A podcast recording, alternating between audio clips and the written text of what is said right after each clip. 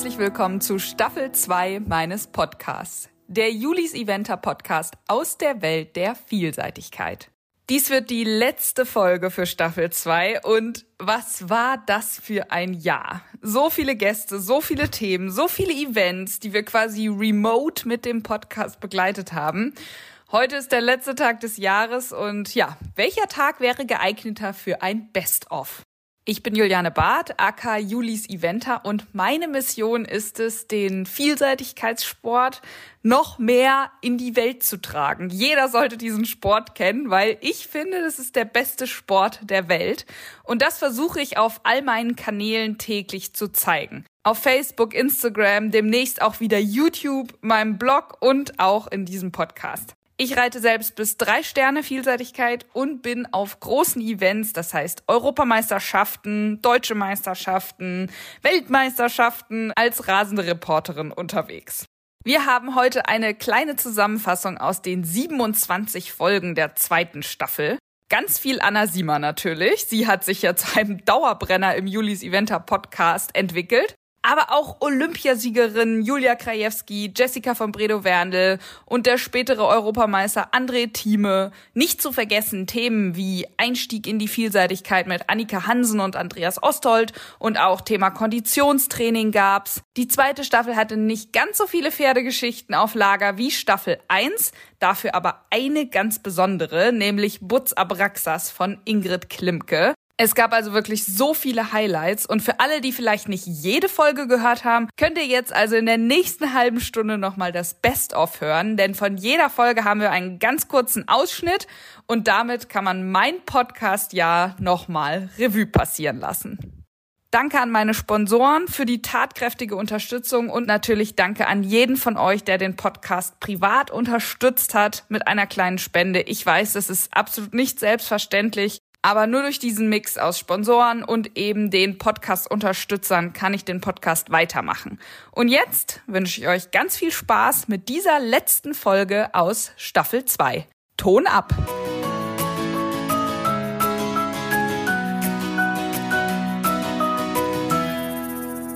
Also äh, wenn man dich googelt, ist ja wirklich das Erste, was kommt, sie hat alle drei Pferde für äh, Olympia qualifiziert.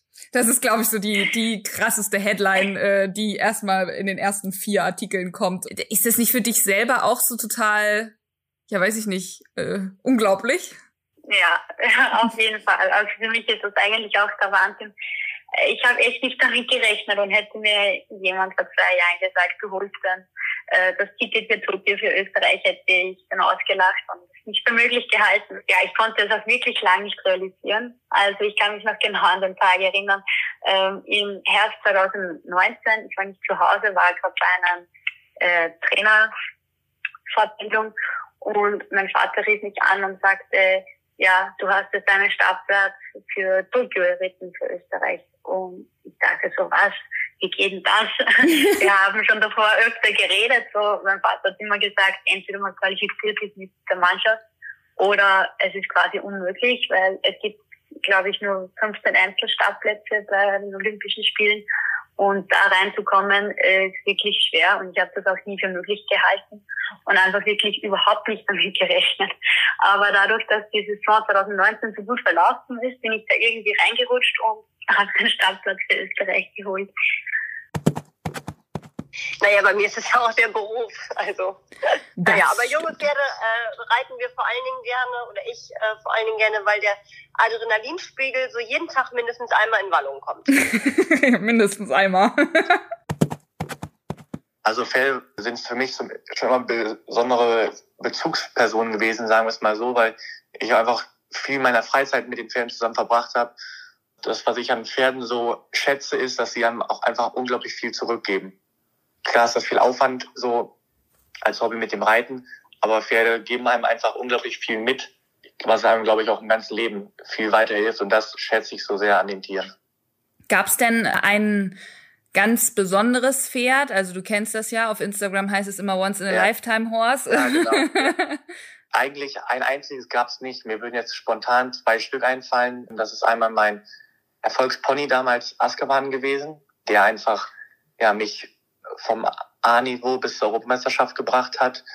und mit dem ich auch einfach durch dick und dünn gegangen bin. Genauso wie ja das zweite Erfolgsschritt, was ich jetzt mal so aufführen würde, meine Springstute Cavella Z, die mich auch vom Children-Alter bis zur Europameisterschaft bei den Junioren gebracht hat. Und äh, ja, wenn man so viel erlebt zusammen als, als Partner mit dem Pferd, dann schweißt es, glaube ich, unglaublich zusammen und deshalb sind das so meine Herzenspferde. ich habe genannt und habe gedacht, ja, das wird ja, ist ja nicht so schwer, so ein bisschen, ein kleines bisschen so, ja, ich kann das und wir haben das jetzt auch so, wir nennen das jetzt und das geht schon. Und auf dem Abreitplatz ich, ach du meine Güte, Kim, was mache ich denn überhaupt hier? Ich weiß gar nicht, warum ich das, warum habe ich das, wer hat diese Prüfung genannt? Wer wollte, dass ich hier reite? Ach ja, ich. Ach Mist. Und dann waren diese 80, 90 Zentimeter, ne, die waren so hoch. Die waren richtig hoch. Da war ein richtig krasses Unterstellteil. Da habe ich gedacht, das geht nie. Aber das war der letzte Sprung. Und Krabbe hat das dann, auf dem Abreiteplatz konnte ich nicht mehr rechts angaloppieren oder links, also jeweils immer falsch rum. Ich konnte auch nicht lenken. Das liegt aber dann auch daran, dass auf dem Abreiteplatz auch andere Leute genau diese Pferdetypen reiten wie ich. Die, die eigentlich zu Hause schon angaloppieren können, aber dann auf dem Turnier nicht mehr. und auch nicht mehr lenken und nicht mehr bremsen können. Das war also ein heiteres Abreiten. Aber im Parcours war unheimlich viel Ruhe. Und dann hat die das einfach so gemacht, die Krabbe. Die ist einfach da so rüber galoppiert. Und ich konnte selber nicht fassen. Und die hat sogar eine Schleife am Ende abbekommen. Ich weiß jetzt nicht genau, wo sie platziert war aber tatsächlich mit einer Platzierung, ihren allerersten Start, es ist so krass. Und sie war im Parcours total konzentriert. Ich weiß nicht woher. Also ich war aufgeregt, mein Pferd war konzentriert. Das ist ja schon mal Musterschüler halt. Musterschüler, der hat sie gut gemacht. Plötzlich hat das wieder so richtig Spaß gemacht, weil ich bin einfach manchmal so verkopft und dann macht mir nichts mehr Freude, weil ich denke, ich muss jetzt und das muss besser gehen und ich muss besser reiten und ich muss perfekter sein. Und dieser Ausritt hat mir mega gut getan. Es war einfach super entspannt. Es ging nicht um Leistung, es ging nicht um Gutsein. Und ich fand es einfach super cool, weil er reitet ja über so echte Hindernisse und nicht so in kleinen Klassen wie ich. Und er war so super lustig und lässig und es lag halt irgendwo da dieser Baum im Weg rum. Und ich habe da halt so hingeschielt und meinte, hm, ja, ist hier ein Baum. Und er so, ja, mach doch einfach, wenn du Bock drauf hast. Und ich so, ja, ich kann jetzt nicht einfach da drüber reiten. Was heutzutage muss ich da selber ein bisschen drüber schmunzeln, weil es war wirklich ein kleines Bäumchen. Aber es war für mich wirklich aufregend. Und er war so, doch, doch, mach mal.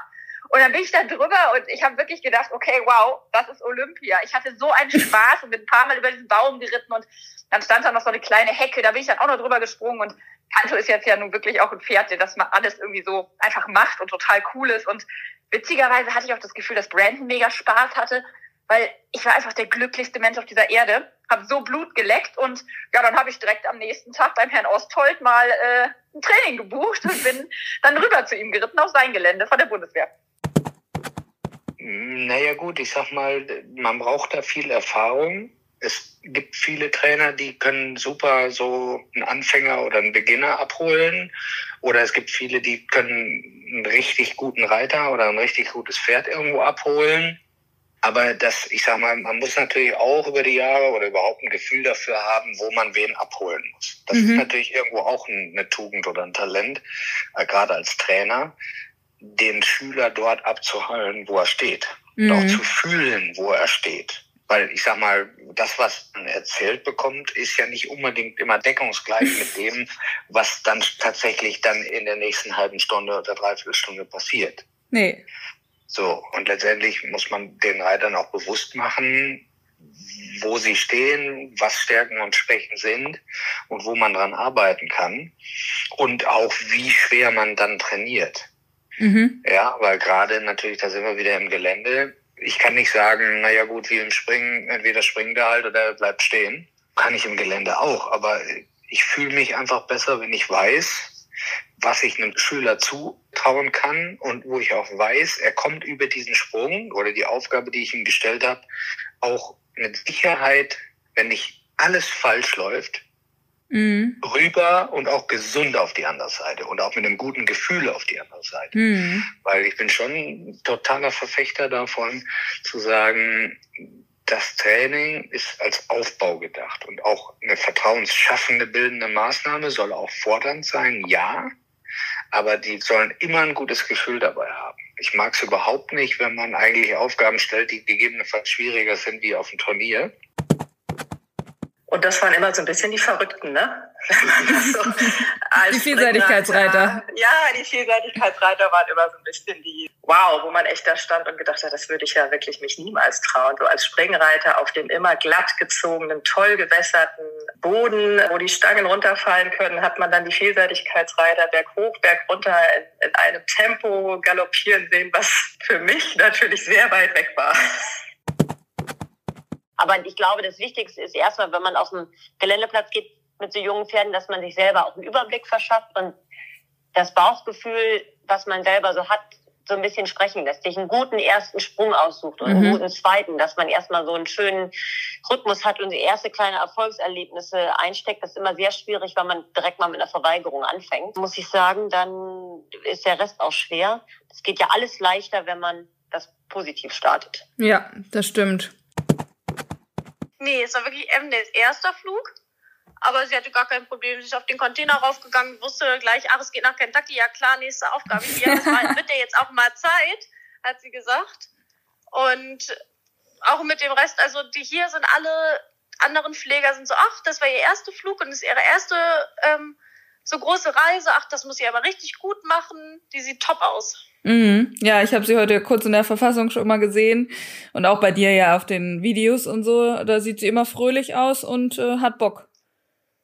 Ja, happy ist sie wirklich. Was ich so ein bisschen Bedenken hatte zuerst war die Quarantäne, weil sie dort ja wirklich 48 Stunden stehen muss. Mhm.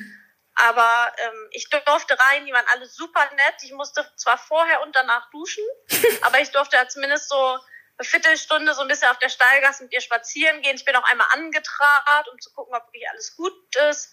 Und sie wirkte aber auch wirklich entspannt in der Box. Mhm. Also die Box war wirklich sehr groß und ähm, ich glaube, sie war auch ein bisschen müde von der ganzen Reise. Also es strengt ja auch Pferde an. Ich war auch müde. Und als ich, glaube ich, 19 oder 20 war, auch bin ich tatsächlich mal durch Batman gelaufen, habe dann so gedacht, oder wahrscheinlich gesagt, ja, wenn man immer eine gute Distanz hat und gut sitzt und das Pferd gut springt, dann ist das ganz leicht. so ist es wahrscheinlich auch. Wenn man da selber reitet, ist das aber ein kleines bisschen höher, glaube ich, und breiter und schmaler. also, äh, das ist ein Fünf-Sterne-Parcours. Deswegen sind wir ja auch hier hingeflogen und das haben wir auch tatsächlich aufgebaut. Also, man braucht nicht enttäuscht sein. Mein Pferd ist gut gegangen. du bist auch gut geritten. Ja, ich, ja, ich war dabei. es hat sehr viel Spaß gemacht. Also das sah auch hammer, hammer gut aus. Danke. Danke. Top 10. Cool, ne? Ja, ja ziemlich cool. Ja, finde ich auch. Finde ich auch. Also da hat sich das Training und die Vorbereitung ausgezahlt. Ja. Das, äh, zumindest in der Dressur schon mal. Das hat wirklich gut geklappt. Anna, du hast es geschafft. Ja, geschafft. Ich kann es gar nicht glauben. Nein, Anna, nicht vier, nicht, du bist hier nicht hingefahren wegen vier Sprüngen. Und es ist jetzt auch mal kämpfen und es ist jetzt auch mal Arsch am Sattel lassen und überhaupt, Peter Thomse hat mir heute Morgen eine ganz süße Nachricht geschrieben, du kannst auch mal schreien, wenn es sein muss. Und dann war ich nach, gelandet nach vier Bädern, ah, nein, so nicht. Also, und dann ging's gut. Also danach, Tisch, Tisch, das sind ja Klamotten. Da ist sie aber rübergeflogen. Und dann hatte ich war ich doch ein bisschen rückwärts an der Stufe und war so, nein. Und dann habe ich Hans vorher versprochen, meinen Oberkörper hinten zu lassen. Dann habe ich Oberkörper hinten gelassen. Ich glaube, ich habe geschrien oder weiß ich auch nicht. Ich glaube ja. Beigegeben. Ah! gemacht und dann ist sie da einfach, ach so, naja, dann springen wir da mal. das ganz lieb gemacht. Und dann hatte ich sie doll geklopft und äh, dann kam dieser Steilsprung und das war alles gut. Dann da hoch, da ist sie wirklich hochgesaust und dann kam eben dieses links offene Ecke-Ding und dann bin ich über die erste Ecke und gesagt, nein, ich will null. Und dann bin ich da eben den langen Weg geritten. Und das war leider ein richtig langer Weg. Also es hat bestimmt 15, 20 Sekunden, die man mm, da ja. so hin und her und wieder. Das waren vier Wendungen anstatt eine. Und dann die e-, Ecke und dann habe ich, ich habe mich da, habe ich mich gefreut. Und gesagt, so, und was hat Tim Preis zu dir vorhin gesagt? Er ist vor zwei Jahren am vorletzten Sprung runtergefallen. Und da habe ich jetzt so, jetzt konzentrier dich, habe ich zu laut gesagt. konzentrier dich. Oh, und dann habe ich mich konzentriert und dann sind wir über den über den vorletzten und über den letzten geflogen und dann waren wir im Ziel. Ja. Tada! das war so geil. Trotzdem war das ein Traum, äh, der hier in Erfüllung gegangen ist. Hat unglaublich viel Spaß gemacht. Es war unglaublich aufregend Mir war unglaublich kalt zwischendurch. Ich habe noch nie auf dem Turnier so viel mit den Zähnen geklappert. Wir haben äh, viele Sachen richtig, richtig, richtig gut gemacht. Und äh, ja, ich bin sehr stolz auf uns. Tim Price kam danach an und er sagte, oh, wie war dein Springen? Ich sage, auch so ein Mist. Äh, zwei Fehler. Ach, das weiß ja noch gar nichts. Ich hatte drei und Glück. okay, gut. Das fand ich dann auch ganz nett. Ne? Also ich meine, es ist das war wirklich so, dass dieser Stall, wo eben diese Oversea-Pferde äh, jetzt standen, mit den Neuseeländern, also mit den Kiwis und den Engländern, das war wirklich wie ein Stall und wir waren so das klingt jetzt blöd, wenn man sagt, ein Team, aber die haben sich wirklich für mich gefreut. Und jeder, gestern kam wirklich jeder an und hat nochmal gesagt, wie toll sie es fanden, dass ich das hier, dass wir das hier gemacht haben und äh, dass man so stolz sein kann. Und, äh, und dann war meine Enttäuschung auch ruckzuck verflogen. Also wirklich schnell sich nehmen. Ich sage, Mensch, Anna, das muss man auch erstmal reiten. Man muss erstmal Eier in der Hose haben, ohne Vorbereitungsprobe hinzufahren und das oh, ja. zu machen. Und so, und äh, da war ich dann doch wieder sehr pleased. Also es macht total Sinn, nach einer intensiven Belastung und nach einem intensiven Trainingstag nicht gleich einen direkt total intensiven Trainingstag hinterher zu schicken, sondern einfach am Tag danach dem Körper auch Zeit zu geben, sich davon zu erholen. Es ist ja immer so, dass in der Sporttheorie, sage ich mal, so eine Belastung sorgt dafür, dass quasi der Körper stärker rauskommt, als er vor der Belastung war, mhm. jetzt mal salopp gesagt.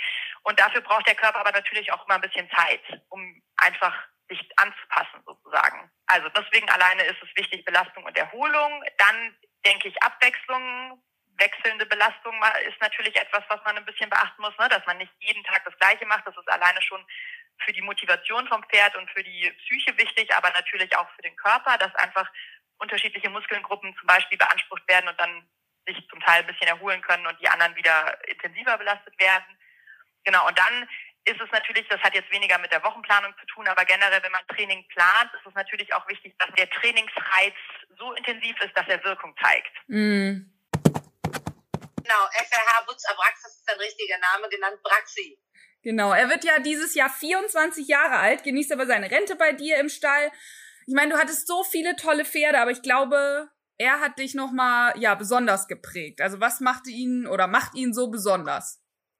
Sein Riesenherz. Ich habe ihm unheimlich viel zu verdanken, weil er mit seinem Mut und seinem Herz einfach mich wirklich zu den tollsten Geländeritten gebracht hat oder zu den schönsten Orten, Vielseitigkeitsbuschorten, die es auf der Welt gibt. Also nicht nur, dass ich wirklich auf den Olympischen Spielen sowohl in Hongkong als auch in London mit ihm die Mannschaftsgoldmedaille gewinnen konnte, sondern auch Badminton und vor allen Dingen einmal Burley. Das wollte ich immer mal einmal geritten sein. Und das habe ich dann wirklich zum Abschluss mit Praxi erlebt. Und diese ganzen besonderen Momente, die vergisst man natürlich wirklich nicht. Praxi ist ein echtes Herzenswert, weil uns so viel verbindet. Also wir, wir werden hier von äh, der Spedition Johannsmann am Sonntagmorgen abgeholt. Mhm. Und die fahren uns dann an Flughafen. Da haben wir dann auch noch mal Boxen für die Pferde. Und wir sind dann, also da bin ich jetzt nicht alleine, da wollte Julia mit und Sandras Mama, damit wir die Pferde wirklich nochmal richtig Schritt führen können und nochmal aus der Box holen und nochmal sehr viel bewegen. Mhm. Und da können die dann aber also noch fressen und trinken und sich auch, wenn sie wollen, nochmal hinlegen. Und dann werden die verladen in die Container. Das mhm. ist wie ein Anhänger eigentlich, so ein bisschen ähnlich. Und die stehen dann da zu zwei drin. Also die sind ja gemacht für drei Pferde. Mhm. Aber wir haben jetzt zwei pro Container. Also die haben dann auch wirklich sehr viel Platz. Ja. Genau. Und dann werden die in, mit einer Hebebühne ins Flugzeug transportiert und ja. Ja, das ist schon krass. Und dann geht's los. Ja. Bereitet man die Pferde irgendwie auf so einen Flug vor? Mm, nee, eigentlich. Eigentlich, eigentlich nicht, ne? Nicht, ne? Also, ja. Wenn sie auf nee. den Anhänger und auf den LKW gehen, dann sollten sie auch da reingehen, ne? Genau. Am Ende ist ja auch so, dass eigentlich nur die Start und die Landung, wie soll ich sagen, für sich da ein bisschen was tut. Mhm. Und beim LKW-Fahren, da geht's ja die ganze Zeit mal in eine Kurve, da muss man abbremsen, dann gibt man wieder Gas und mhm. das ist im Flieger nicht so. Nee. da stehen die dann auch ganz ruhig. Was hast du denn gedacht, so direkt nach der Prüfung? Also so grüßen, fertig. Und dann? Geil. Entschuldigung für den Ausdruck, aber ich habe mich total gefreut, weil ich habe mir das abgewöhnt, während der Prüfung mir schon immer zu denken, wie toll es ist, weil wenn man das denkt, dann ist man nicht mehr im Hier und Jetzt, weil man ja sich über die Vergangenheit freut, quasi über die letzte Lektion. daher habe ich mich wirklich versucht, und es ist mir auch gelungen, in dem Moment zu sein und im Hier und Jetzt zu machen, was zu machen ist. Aber dann so, als ich auf die letzte Mittellinie aus der letzten Piaffe kam, da habe ich schon grinsen müssen, weil ich mich einfach nur gefreut habe, wie unglaublich gut unsere Prüfung war. Und da wusste ich schon, völlig unabhängig von den Punkten, dass das einfach super, super, super war. und genau, apropos Punkte, mit was für Punkten hast du dann gerechnet? Also hattest du dann, ich sag mal, wenn man dann happy ist und so weiter, und dann denkt man ja schon drüber nach, okay, was kann das jetzt sein und so. Also warst du zufrieden mit der Notengebung? Ja, war ich. Also da ist noch Luft nach oben, glaube ich, aber ich war schon zufrieden. ja, es war auf jeden Fall mein internationales Personal Best so far. Aber jetzt in den letzten zehn Tagen, euch wurde nicht langweilig oder so, weil ihr könnt ja nicht mal Sightseeing machen, ne? Nein, wir können kein Sightseeing machen. Also die Reiter waren mal mit den Pflegern im Olympischen Dorf, haben das mal besichtigt. Das ist aber auch nicht unbedingt so schön, wie andere bisher waren. Dann ist einmal ein Bus mit den Pflegern und den Reitern mal ein bisschen rumgefahren. Wir haben drei eigene, so sieben Sitzer mit drei Fahrern, die hier in Deutsche, die hier in Japan leben, die praktisch nur für die Reiter da sind, weil wir haben ja viele hier. Die Ressortreiter waren da, Springreiter sind da, mhm. wir sind da und dann haben die mal so eine Rundfahrt gemacht, aber die dürfen nicht anhalten, aussteigen, sonst was. Oh Nein, sonst bewegen wir uns eigentlich nur zwischen Anlage und Hotel. Okay, aber es wird trotzdem aber, nicht langweilig. Aber es hat toll geklappt. Wir hatten tolle Stimmung im Team ist super, untereinander verstehen sich alle gut und ja, also toi toi toi, das hat bisher hervorragend geklappt. Es gab keinen Lagerkoller bis jetzt, ganz im Gegenteil. Und natürlich sind alle froh, dass es jetzt losgeht. Ja. Ohne Frage, aber es gab keinen Lagerkoller, dass einer sagt, was ist eigentlich für eine Scheiße hier. Nee, nee, die waren immer alle stolz und froh für Deutschland Olympia zu reiten. Herzlichen Glückwunsch erstmal. Äh, wie krass ist das denn? Du bist Olympiasiegerin. Danke, danke, danke. Ja, überkrass. Ich kann es auch gar nicht fassen und habe es bestimmt schon noch lange nicht realisiert. Wahnsinn. Einfach Wahnsinn. Ja, genau, das wäre auch meine erste Frage. So kann man das jetzt schon realisieren? Jetzt ist irgendwie ja nur so eine halbe Nacht um. Nee, ich glaube gar nicht. Unheimliches Gefühl von Freude, auch Dankbarkeit. Also ich bin total stolz auf mein Pferd und es erreichen mich so, so viele Nachrichten, total liebe Nachrichten und ich habe das Gefühl, alles alles freut sich mit mir und das ganze Team ist glücklich und ja, einfach ein sehr, sehr emotionaler Moment und ganz, ganz viel Freude. ja, und die Goldmedaille in der Hand, fliegt die eigentlich im Handgepäck mit oder hast du die jetzt die ganze Zeit um den Hals? Ich habe sie dabei, ist aber im Rucksack tatsächlich. ja. Wusstest du eigentlich, dass du jetzt die erste Frau bist? Wusstest du vorher, dass noch nie eine Frau gewonnen hat? Wusste ich tatsächlich nicht. Ich hätte gedacht, das hat bei den ganzen großartigen Vielseitigkeitsreiterinnen, die wir in unserem Sport schon hatten, hat schon mal eine geschafft vorher, aber dass ich jetzt tatsächlich die erste bin, hätte ich nicht gedacht. Ich finde aber, es wird dann ja doch mal einfach Zeit. Ja, absolut. Gehst jetzt irgendwie in die Geschichte ein. Es wird jetzt immer, immer heißen, ja, die erste war ja Julia Krajewski. Das ist irgendwie surreal. Das ist krass, ja, finde ich wirklich krass. Das Einzelspringen war da sprang sie unglaublich, unglaublich gut. Und das war ja als Fehler Zeitspringen und da habe ich das sehr frech angelegt, weil ich auch flott sein wollte. Und ich hatte einmal Mitte des Parcours dann ein Missgeschick mit ihr, wo eben auch so ein ganz klein wenig doch diese Grünheit einmal zum Vorschein kam, dass sie den Sprung nicht ganz so auf dem Schirm hatte, wie ich das mit ihr vorhatte. Mhm. Also sie hat den Sprung einfach nicht so richtig auf dem Zettel gehabt an der Stelle. Und für diese Situation bin ich einfach ein bisschen zu frech geritten. Mhm. Ja, dann hatten wir einmal so ein Missverständnis und haben einen Rumpler gehabt. Und danach war aber das Beeindruckende, wie sie die Ohren nach vorne genommen hat und den Parcours mit danach mit Null beendet hat. Und wir praktisch mit einem schnellen Vier-Fehler-Ritt am Ende fünf Pferde raus waren aus dem Einzelfinale. Also Ach, krass. am Ende ne, waren wir 35. und 30 kamen weiter. Ja. So, das heißt, eigentlich ist sie super gesprungen. Wir hatten ein kleines Missverständnis. Ja, und das zweite Springen ging sie jetzt null. Also das, ich bin schon super zufrieden und bin super glücklich, wie sie den Kampf annimmt und wie sie kämpft. Mhm. Aber das wird sicherlich auf den nächsten Turnieren, wo dann ohne Flutlicht und ohne Olympiasprünge wird das alles wieder sehr viel einfacher. ja, das glaube ich auch Es war ein traumhaftes Stadion und es war sehr, sehr schade, dass dieses wunderschöne Stadion leer war. Und es waren Milliarden Menschen vor dem Bildschirm und auch die Reiterei hatte tolle Quoten, gerade auch in der Dressur haben wir das ja mitbekommen, dass viele Fans aus Deutschland äh, mitgefiebert haben. Herzlichen Dank erstmal dafür. Aber hier vor Ort fehlten uns die Zuschauer. Und mhm. es war mhm. dann teilweise wunderschön, unter Flutlicht in diesem Stadion zu sitzen, aber schon sehr surreal, dass da keine Menschen saßen. Und das fehlte tatsächlich. Es fehlte der olympische Flair, der Austausch der Kulturen im olympischen Dorf, der Besuch anderer Wettkämpfe und der Kampf und die Auseinandersetzung mit der Langeweile. Mhm. Und das war dann gerade für die Reiter, die dann zwischen Wettkämpfen, zwischen Training, ja, und dann Hotelaufenthalten sehr, sehr, sehr viel Zeit hatten, dann auch mit dieser Langeweile umzugehen. Wir haben mit unseren Reitern äh, gemeinsam das Spiel Knack für uns entdeckt und haben ganz viel alle zusammen Karten gespielt, die Springreiter haben viel Tischtennis gespielt. Wir haben äh, sonstige Restaurantbesuche, die wir ja woanders mit den Reitern gehabt haben, wo wir tolle Teamabende erlebt haben. Ja, das hat in der Stallgasse stattgefunden mit Pizza und Sushi. Mhm. Und es war alles etwas anders. Aber alle haben sich auf die Situation toll eingestellt und wir hatten einen ganz ganz tollen Team Spirit und vielen Dank an alle Beteiligten, sowohl an die Reiter, an die Besitzer, vor allen Dingen auch an die Pfleger und auch an die Athleten selbst. Toll, wie alle zusammengehalten haben. Und das war dann doch auch unter diesen besonderen Umständen auch sehr schön, aber nicht vergleichbar mit anderen Olympischen Spielen sage immer, das Bundesschirmherrn hat total eigene Gesetze. Mhm. Es ist total verrückt. Ich war schon mal mit dem Pferd Bundeschampion, was sich am letzten Tag in der letzten Minute qualifiziert hat. Ich bin schon mal ausgeschieden mit dem Pferd, das schon im April fertig qualifiziert war. Das weiß man vorher nicht. Man weiß nicht, wie die Pferde auf die Zuschauer reagieren und auf die Dekoration. Mhm. Und man weiß auch nicht, wie die Pferde ankommen. Und ja, wenn ich mich zweimal vergucke, dann ist die Note auch weg. Mhm. Also, und das kommt ja durchaus auch vor bei jungen Pferden, dass man nicht immer die Idealdistanz trifft. Und deswegen bleibe ich da jetzt erstmal ganz entspannt. Und wir haben tolle Besitzer. Jetzt hier reißt mir keiner den Kopf ab, wenn irgendwas nicht klappt.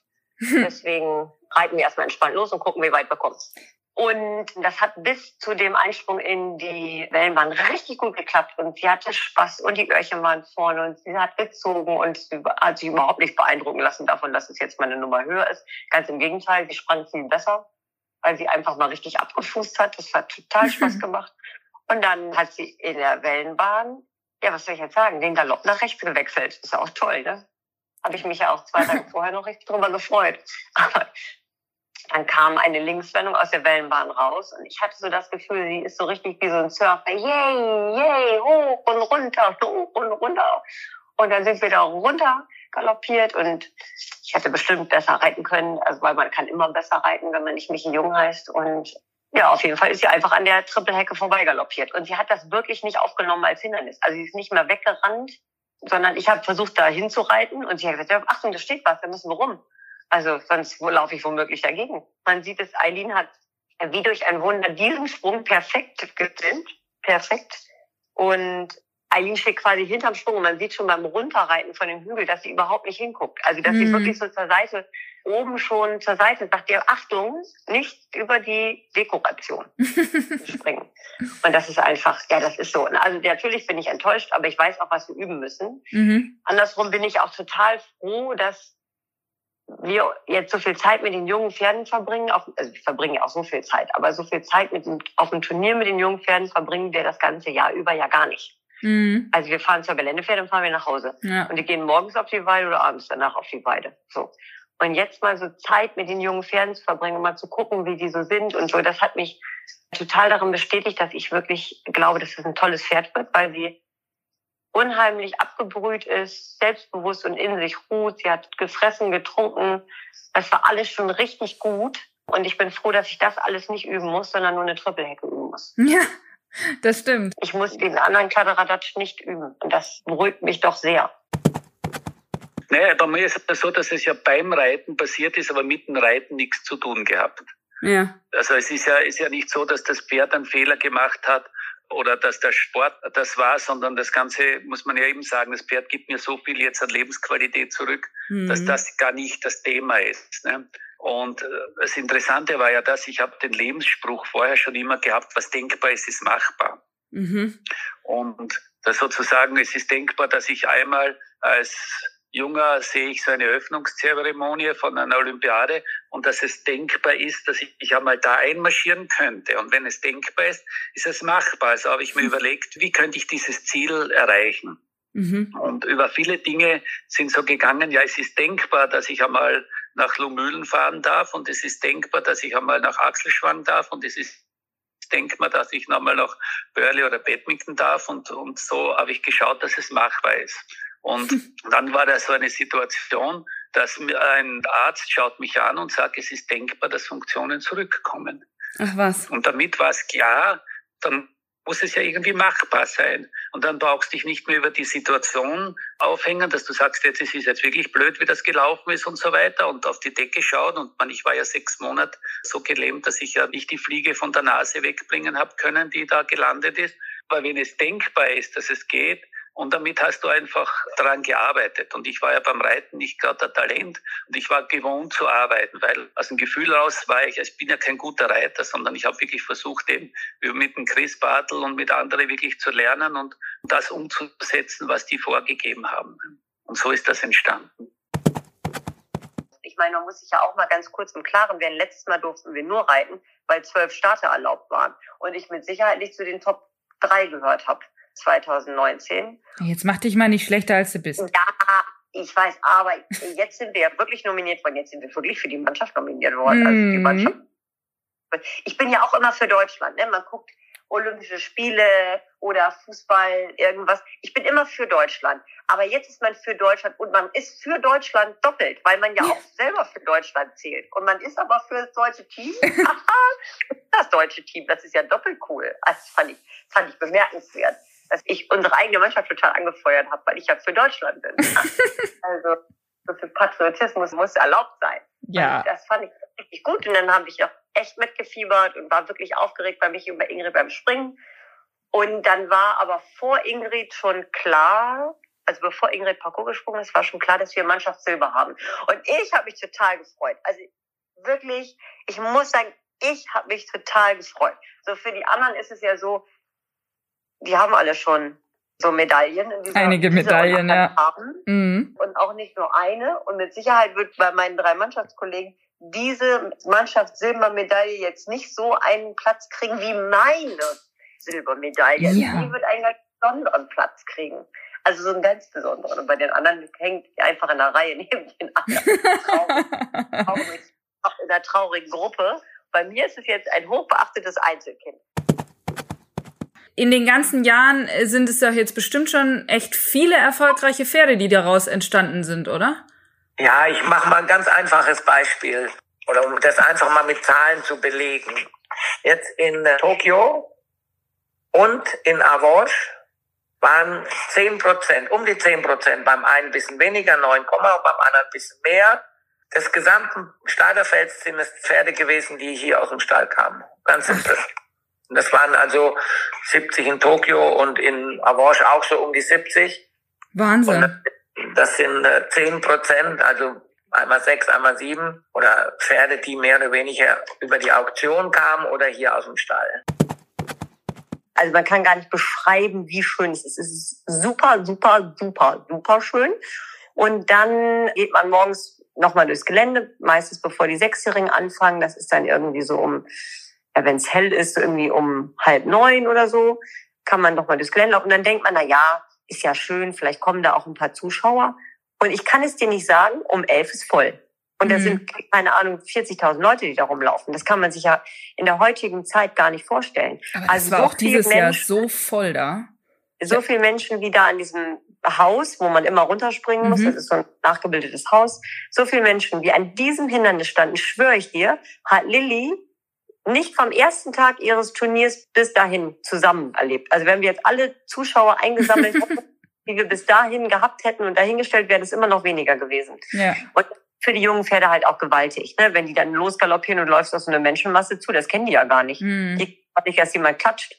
Ja. Also so vor oder nach dem Sprung. Das ist so ein bisschen so, äh, was machen Sie hier? Also die ersten Sprünge sind einfach toll. Man reitet dann Sprung eins und zwei. Wenn ich jetzt sage, der erste Sprung ist eine Gießkanne, ne, dann klingt das jetzt irgendwie blöd, aber es ist eine Gießkanne. Es ist halt eine riesige Gießkanne, ja. Halt eine wirklich riesige Gießkanne. Und es ist dann nicht ein Sprung, einfach so ein Sprung. Dann eine Aufgabe Graben, Graben, Pinsel. Mhm. Die Gräben waren, glaube ich, Stifte. Und dann kam ein Pinsel. Und da habe ich einfach mal meinen rechten Bügel verloren. Das ist mir auch schon 200 Jahre nicht passiert.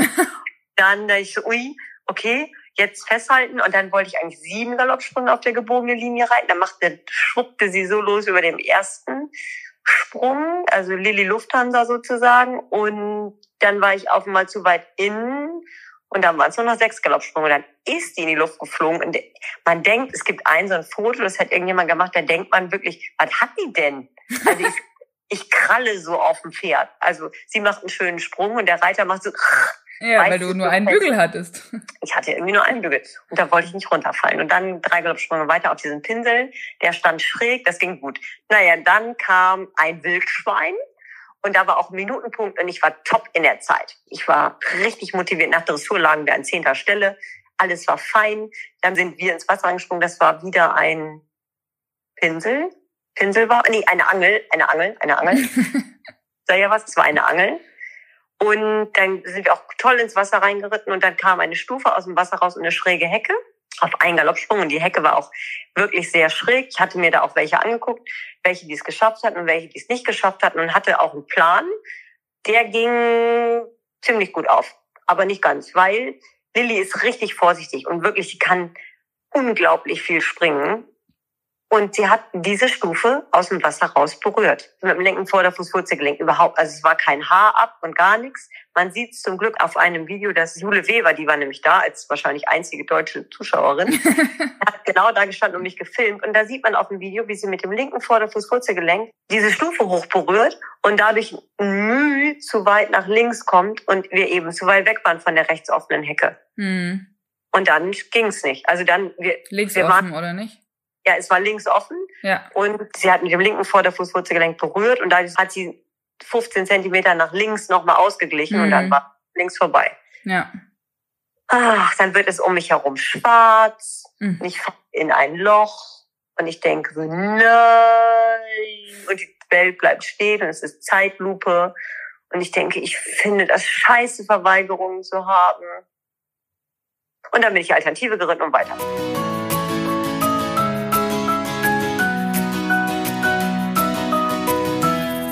Das war Staffel 2. Was für Eindrücke, was für Highlights. Für mich nach wie vor ein Highlight unter den Highlights immer noch Pepo Puch.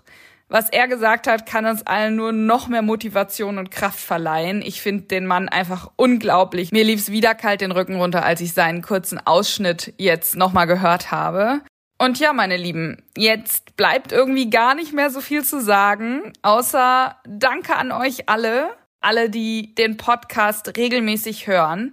Ich wünsche euch einen wunderbaren, lustigen, guten Rutsch ins neue Jahr. Und wir hören uns nach einer kreativen Pause in Staffel 3 zurück mit einigen neuen Ideen und neuen, naja, aber auch einigen alten Gästen natürlich.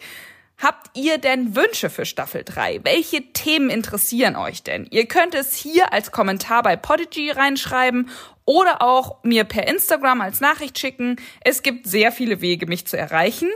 Und jetzt sage ich bis bald, stay tuned und bleibt gesund.